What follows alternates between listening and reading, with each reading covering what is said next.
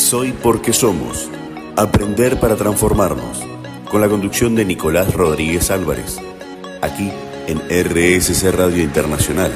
Escucha cosas buenas.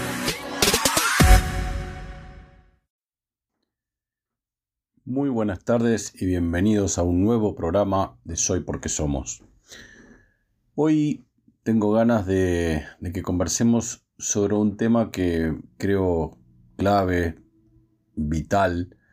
¿Por qué vital? Porque justamente creo que lo que hace este, este tema, esta distinción, este concepto del que vamos a hablar hoy, eh, que es responsabilidad, de eso vamos a hablar hoy, creo que, este tema lo que, lo que nos devuelve es, es vida, es eh, volver a ser humanos, recuperar algo que creo yo que culturalmente lo fuimos perdiendo en el paso del tiempo y eh, trabajando profundamente el concepto de responsabilidad podemos recuperarlo.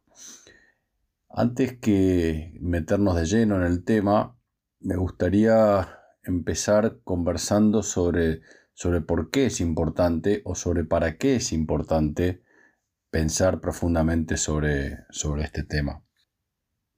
En la vida vamos transitando, vamos exponiéndonos a diferentes eventos, circunstancias, situaciones y estos eventos, circunstancias, situaciones a las cuales nos vemos expuestos, aprendimos a creer que son los que nos transforman, es lo que hace que nos convirtamos en el ser que somos. ¿no? Por ejemplo, a ver si yo sé, vivo un casamiento o una separación, si me despiden del trabajo, si me contratan o me aumentan el sueldo, no sé, si pincho una cubierta del auto, eh, me dan un beso o una trompada.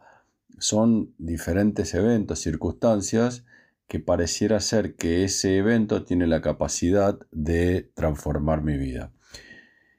Y concretamente esto es falso, ¿no? ¿Por qué digo que concretamente es falso?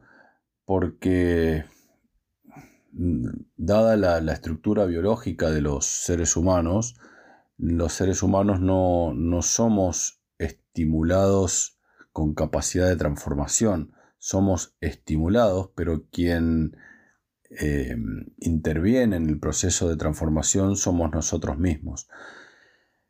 Esto ya lo, trabajó muy profundamente un biólogo eh, muy reconocido a nivel mundial, biólogo chileno llamado Humberto Maturana, quien desarrolló el concepto de autopoiesis. ¿Qué es lo que dice este concepto? Es que los seres humanos nos, nos, organizamos a nosotros mismos en la manera en la cual percibimos las circunstancias, percibimos el mundo, percibimos las situaciones. ¿no? O sea, no, no somos transformados de afuera hacia adentro, sino que recibimos estos estímulos y en la manera en la cual los percibimos, los interpretamos, los construimos, nos vemos transformados.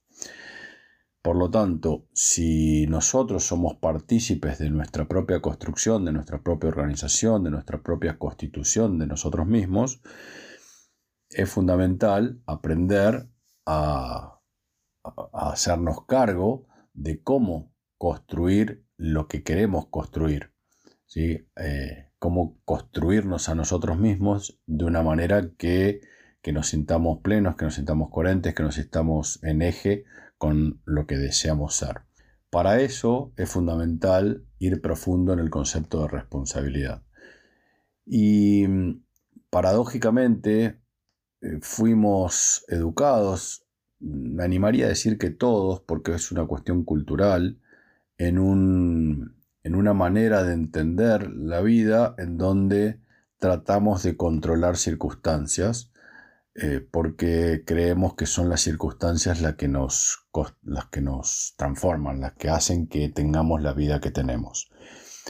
Como nos dimos cuenta a lo largo de nuestra vida, eh, y en principio desde que éramos chiquititos, nos dimos cuenta que hay un montón de circunstancias que no podemos controlar y como nos afectan estas circunstancias, nos vemos afectados, lo que aprendimos es a ser inocentes ante estas situaciones, ¿no?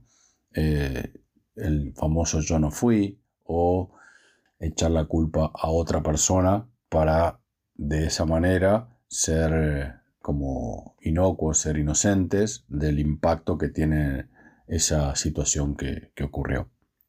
Este aprendizaje histórico que, viene desde chiquitos y, tiene su sentido lógico desde cuando somos chiquitos porque mm, necesitamos sentirnos cuidados, necesitamos sentirnos queridos, necesitamos sentirnos respetados, porque estamos en una etapa vital en donde eso es, es, de supervivencia. Eh, buscamos estrategias para para que si pasa alguna situación que no nos gusta, que nos incomoda, que nos vemos eh, con una posible amenaza, por lo menos que no nos echen la culpa, que no se hagan cargo de esa situación y poder conservar el cariño de otros, el respeto y el cuidado de otros. Em, por lo tanto, es relativamente entendible en esa etapa vital de cuando somos chicos, pero a medida que vamos creciendo y nos transformamos en adultos, aprender a desarrollar el criterio de responsabilidad es importantísimo para poder transformar futuro y a eso es lo que nos vamos a meter. Antes de ir a, una primera pausa, quiero detenerme un ratito más en esta idea de, los chicos, ¿no? algunos ejemplos, como por ejemplo cuando, no sé, mm, se rompe algo, eh, lo que escuchamos decir a los chicos es yo no fui o se rompió. No, no, no tiene un sujeto y mucho menos yo como sujeto es se rompió, el juguete se rompió, ¿no? o la campera se perdió. ¿no? Es como que, no sé, yo iba para un lado y la campera dio vuelta en la esquina y se fue para otro lado, o, el juguete se suicidó, parece, ¿no? Como que mágicamente se rompió es como que aprendimos una tendencia a no hacernos cargo de las cosas, a, eh, a, no apropiarnos de las consecuencias de los actos, ¿no? porque creemos que esa, esa, es una mejor estrategia de supervivencia ante eh, lo que pueda llegar a ocurrir. Y tiene su, su lógica, repito. Ahora, si, si yo soy inocente, no tuve nada que ver con lo que ocurrió, eh, tampoco voy a tener nada que ver con lo que va a ocurrir. Por lo tanto, si yo lo que quiero es transformar un futuro, necesito aprender a hacerme cargo de lo que ocurrió para poder tener eh, capacidad de acción en, en, lo que quiero eh, crear para que ocurra futuro. A partir de ahí es que se empieza a desarrollar el concepto de responsabilidad, como una idea de responsibility, eh, que es habilidad para responder, ¿no? no como responsabilidad culturalmente entendida que tiene que ver con más con causalidad, ¿sí? con, con quién se hace cargo de del evento histórico, del evento ocurrido. Ahora, cuando volvamos de la pausa, nos vamos a meter más específicamente en este tema y los impactos, algunas estrategias, algunos caminos de acción, como para poder eh, actuar con mayor eh, potencia, por, con mayor capacidad de acción, con mayor libertad, a partir de declararnos responsables de nuestra vida. Ya volvemos.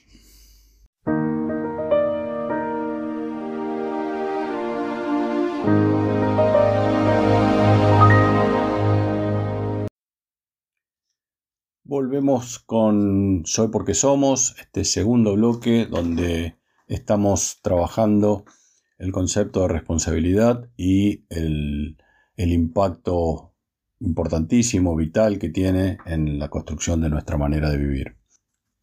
Me gustaría poner un ejemplo que nos puede ayudar a distinguir tres aspectos, tres miradas de la idea responsabilidad y que estas tres miradas refieren a fenómenos diferentes, pero que habitualmente aprendimos a, colapsarlos en un, en una única, en único fenómeno, o creemos que nos referimos a un único fenómeno, y por colapsarlo, por confundir estas, estas, estas distinciones, eh, se nos genera como una gran controversia en nuestra manera de ir hacia adelante, en nuestra manera de encarar el futuro.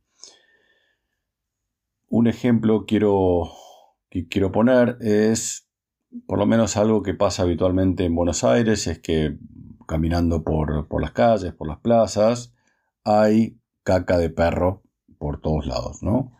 Y ante la pregunta que se me ocurre es quién es responsable de, ante esta caca de perro, ¿no? ¿Quién, quién es responsable de esto? Y la primera respuesta habitual que surge es el dueño del perro. Ahora, eh, ¿y si el perro no tiene dueño? ¿Quién es responsable? Y algunos pueden decir, no sé, el cuidador de la plaza, el gobierno. Eh, son como respuestas muy habituales. Ahora quiero distinguir estas dos cosas. ¿sí? Hay una primera mirada que esta primera mirada mira al pasado y responde a la pregunta ¿quién causó el evento? ¿Quién causó esta situación? Y acá, en este caso, en este ejemplo que pusimos, la respuesta es muy obvia, es el perro. A este fenómeno que responde a la pregunta quién causó el evento, no lo vamos a llamar, o prefiero no llamarlo, responsabilidad. A, esta, a este fenómeno que mira al pasado y responde a esta pregunta, prefiero llamarlo causalidad. ¿Quién causó el evento? Describe el fenómeno de la causalidad. ¿sí? Algunas profesiones, algunas eh, corrientes unas profesiones, sí, eh, como la psicología o como la abogacía, además de la causalidad, le agregan un, concepto de culpabilidad, ¿no? Eh, después, depende de lo que fuera, tiene que ver con, no sé, si es doloso, si no es doloso y todas esas cosas en cuanto a la culpa, pero de eso se trata. Miran quién causó el evento y declaran si es culpable o no es culpable. Como decíamos, esto no define el fenómeno de responsabilidad. Otra pregunta que esta, en este caso esta pregunta mira al presente es quién rinde cuentas por este evento, quién rinde cuentas por la caca de perro en las plazas. ¿Sí? Ya sabemos quién lo causó, que es el perro. Ahora el perro no rinde cuentas por esto. ¿sí? Entonces, ¿quién rinde cuentas?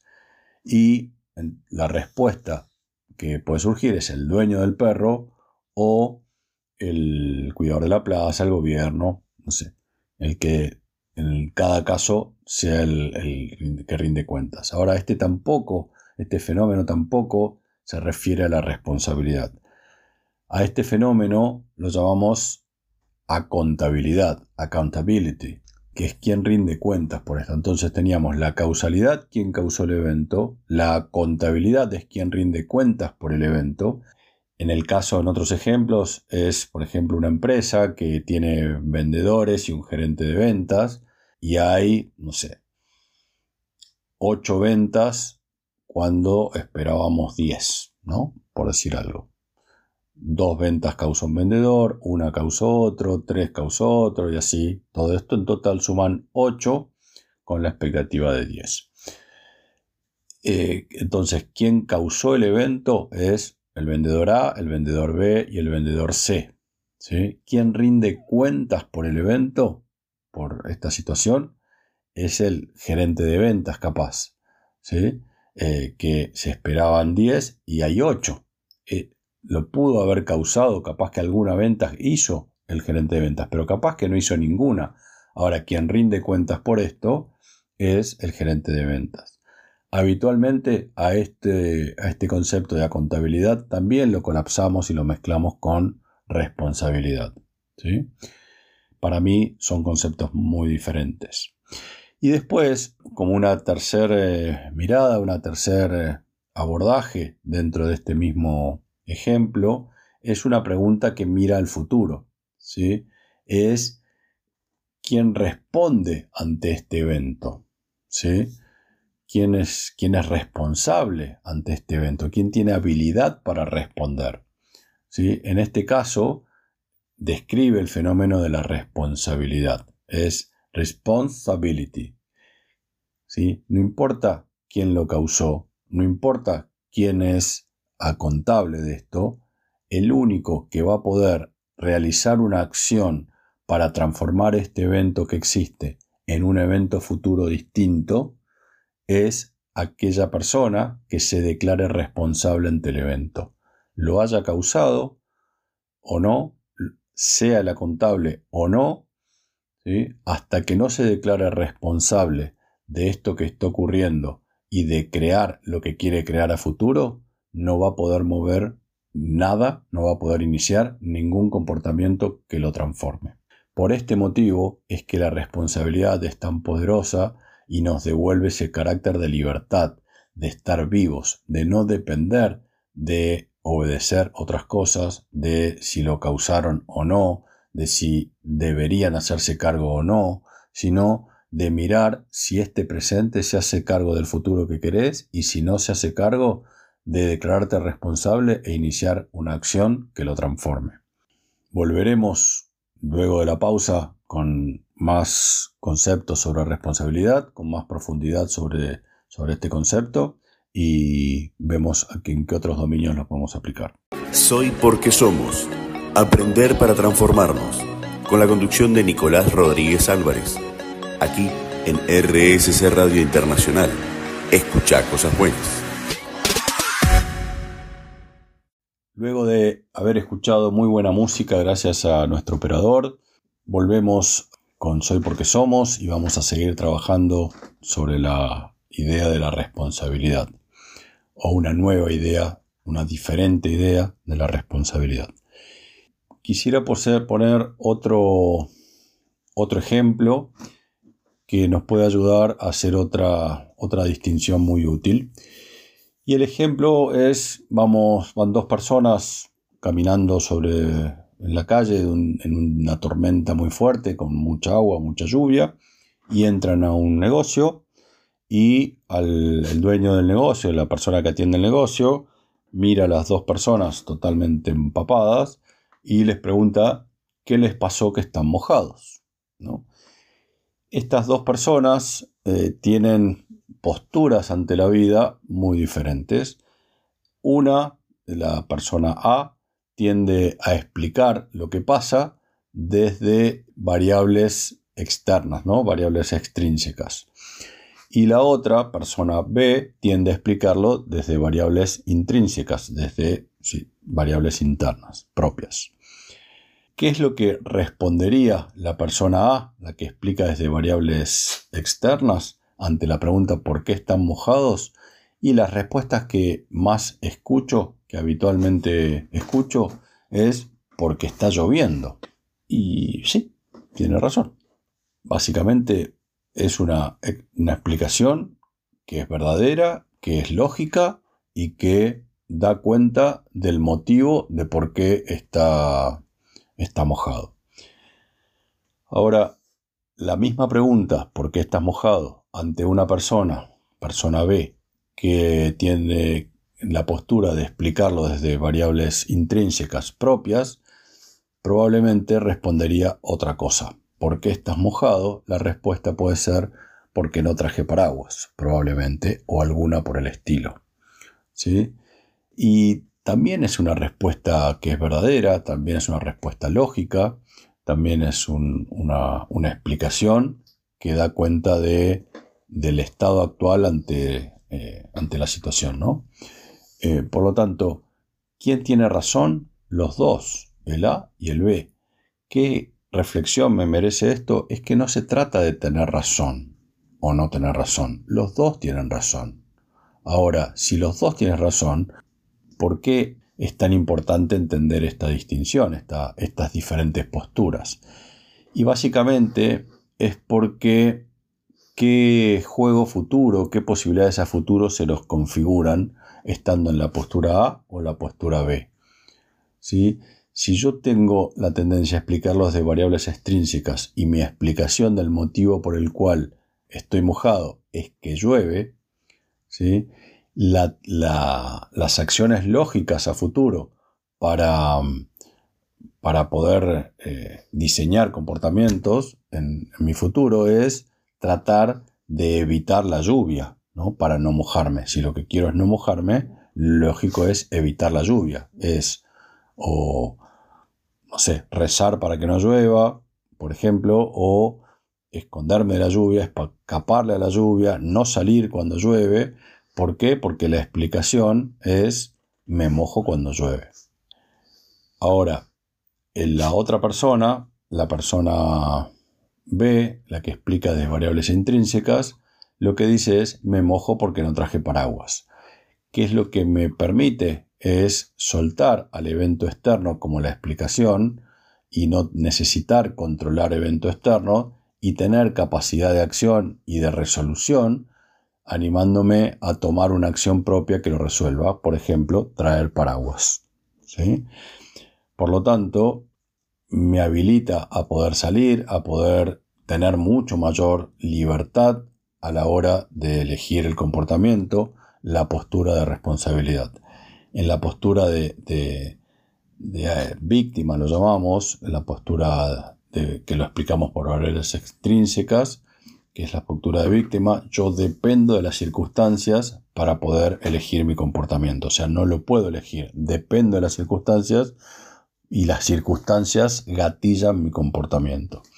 Explico lo que me pasa por causas externas.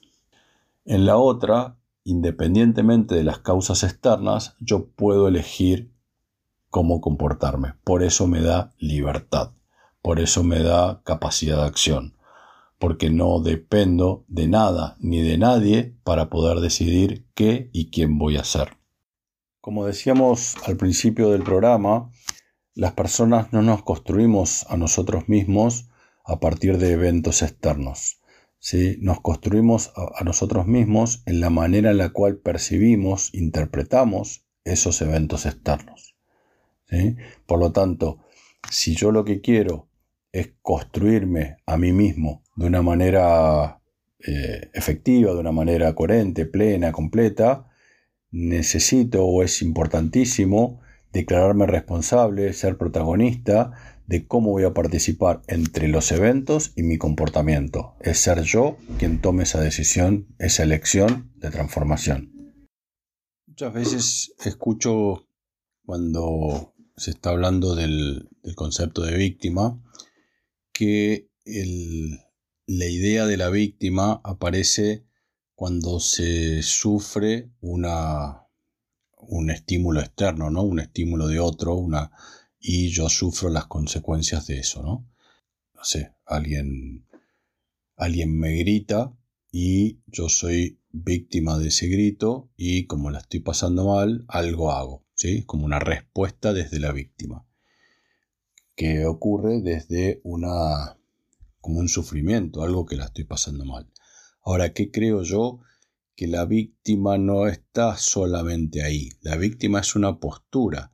Si yo la paso bien por algún evento externo, por alguna situación externa, también estoy en una postura de víctima. ¿sí? Yo no estoy eligiendo, yo no estoy interviniendo entre el evento y mi comportamiento. ¿sí? Yo respondo en automático, por lo tanto en esta respuesta en automático es donde se configura la postura de víctima.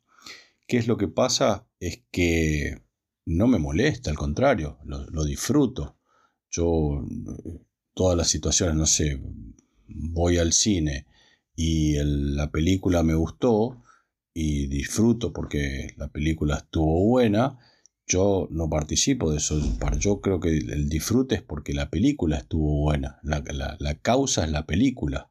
¿no? Yo no, no, intervengo en el medio. Y me dejo llevar porque a mí esas circunstancias no me molestan, al contrario, me, lo hago disfrutar. Ahora, yo necesito entender que ahí también estoy en postura de víctima para que cuando las circunstancias sí me molesten, yo puedo hacer algo, yo puedo intervenir, necesito aprender a, a separarme del automático, es en donde yo me entrego al automático a veces y a veces puedo correrme del automático e intervenir en el medio y correrme de la postura de víctima y elegir un comportamiento diferente al que me dispara. Esto es, fundamental para poder animarnos a crear futuros diferentes a lo que nuestros automáticos, nuestros aprendizajes previos, nuestras construcciones previas nos, invitan a hacer. Esto aplica a personas, a equipos, a organizaciones en donde todos desarrollamos aprendizajes previos, culturas, hábitos, rutinas, en donde eh, al estar expuestos a circunstancias, estos hábitos, estas rutinas nos devuelven comportamientos y terminamos no eligiendo lo que queremos, sino respondiendo en forma automática. La manera de corrernos de esto es animarnos a declararnos responsables eh, ante las circunstancias. Vamos a ir a una nueva pausa, última pausa con buena música y cuando volvemos cerraremos con el último bloque de Soy porque somos.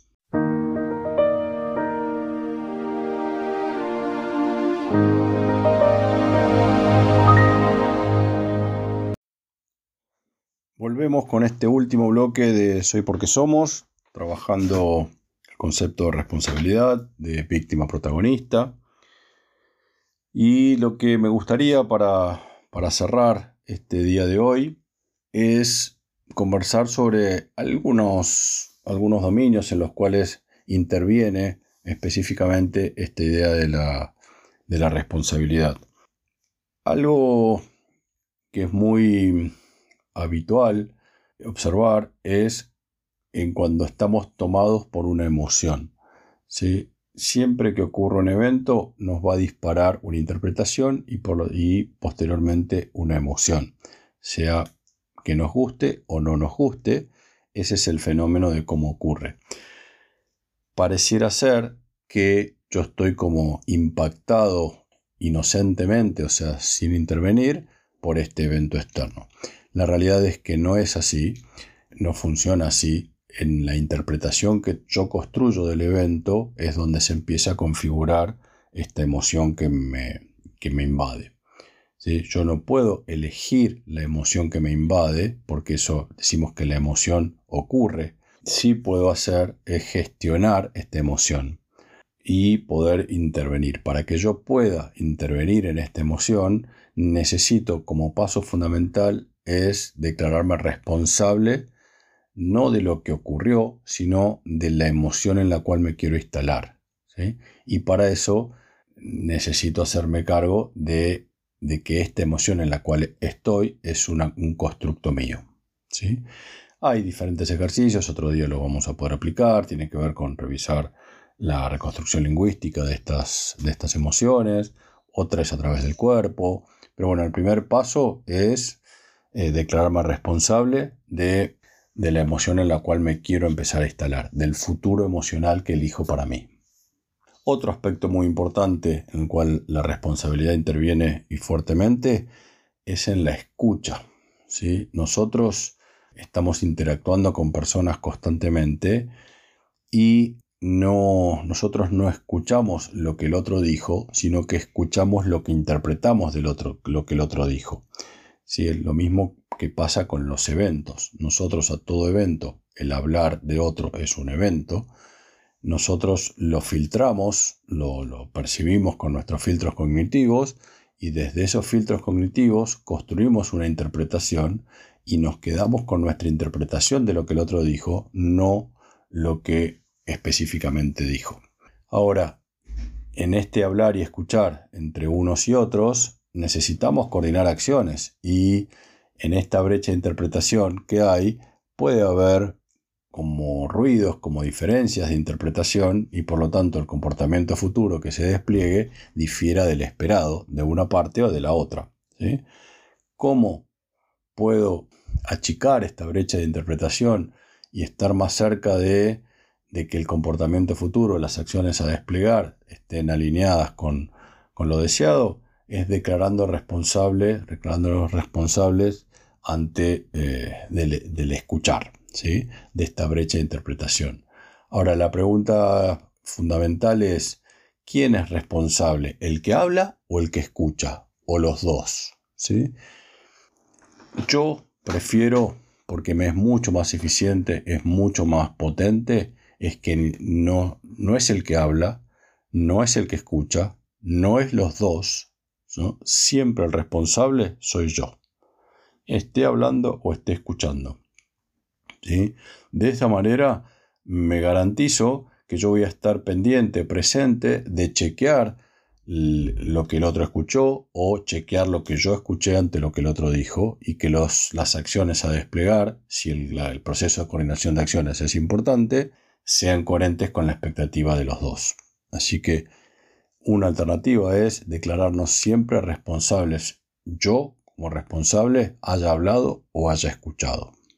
Algo que, que me gustaría ofrecerles es que, a ver, que hagan, que cierren los ojos un ratito, ahora, en este momento, y que piensen en ese dominio de sus vidas en el cual no están plenos, no están contentos, no están satisfechos. ¿sí? Puede ser de, de salud, de trabajo, de dinero, de, de pareja, de lo que quieran. Y teniendo claro esto, los invito a que se declaren 100% responsables del bienestar en ese dominio, de su bienestar en ese dominio. ¿Qué necesitan hacer para ser 100% responsables y actuar en la creación del bienestar en ese dominio? Si hicieron el ejercicio, muy probablemente se les hayan configurado algunas acciones y una relación con esas acciones muy contundentes. De vuelta, esto no garantiza que la vida de ustedes en ese dominio cambie, pero sí lo que les permite es una configuración del mundo de acciones diferente y con otro impacto al que tenían hasta acá.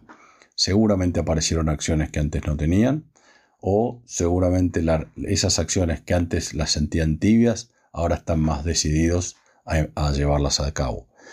Eh, se configura un nuevo campo de acción. Lo único que necesitamos para tener posibilidades de acción a futuro donde no las tenemos es declararnos responsables del futuro que queremos construir. A partir de ahí es compromiso para ir hacia adelante, diseñar un proceso de coordinación de acciones si necesito de otros y transitar el proceso, obviamente, ¿no? Pero el principio de todo es declararnos responsables. Si yo no puedo declararme responsable, quedo a la espera, a la expectativa de que mágicamente la vida se me acomode a mis circunstancias. Bien, para ir redondeando este tema de la responsabilidad, me gustaría conversar, decirles que siempre las personas, los equipos, las empresas, estamos en, en, constante transformación. No hay manera de que no nos transformemos. Siempre lo hacemos, aunque no siempre lo hacemos coherentes con la transformación que queremos realizar a veces que si somos víctimas estamos en automático, estas circunstancias que nos van ocurriendo nos va transformando hacia algo que no deseamos. Por lo tanto, eh, si la transformación es inevitable, ya que lo que yo quiero es vivir una vida plena, la mejor opción que tengo es animarme a declararme responsable y poder intervenir entre las circunstancias que voy transitando y el plan de acción que invento para hacerme cargo de crear la vida que quiero. Esto me hace acordar que una pregunta que me parece muy, muy rica, muy interesante, que es, ¿qué es lo opuesto a la muerte? Habitualmente cuando hago esta pregunta, la respuesta que encuentro es la vida. ¿sí?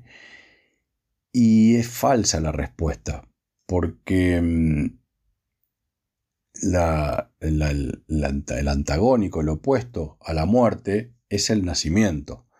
Tanto la muerte como el nacimiento son dos eventos, mientras que la vida es un proceso.